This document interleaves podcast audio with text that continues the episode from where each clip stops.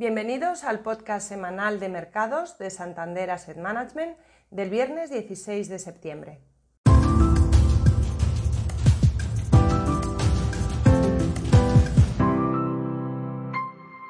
El foco de la semana ha estado en la publicación de la inflación de agosto en Estados Unidos, que ha sido una sorpresa negativa para el mercado.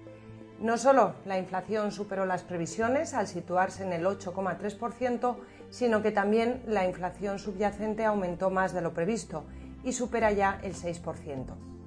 Del desglose de esta inflación subyacente se pone de manifiesto que continúan muy fuertes las presiones inflacionistas en general en los servicios. La publicación del dato fue recogido por los mercados con fuertes ventas y en renta fija el movimiento ha sido muy vertical al alza en la TIR del bono del gobierno americano a dos años, que ha subido más de 30 puntos básicos en dos sesiones y supera el 3,85%. La TIR del bono americano a 10 años se sitúa en la zona del 3,45%. Estas ventas se han hecho también extensivas a la zona euro y la TIR del bono a dos años alemán supera ampliamente los máximos que había anotado en junio y se sitúa ya por encima del 1,54%.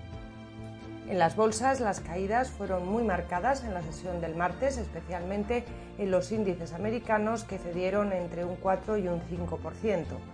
En los índices europeos las ventas han sido menos intensas y a cierre de jueves los principales índices continúan anotando ganancias en el mes.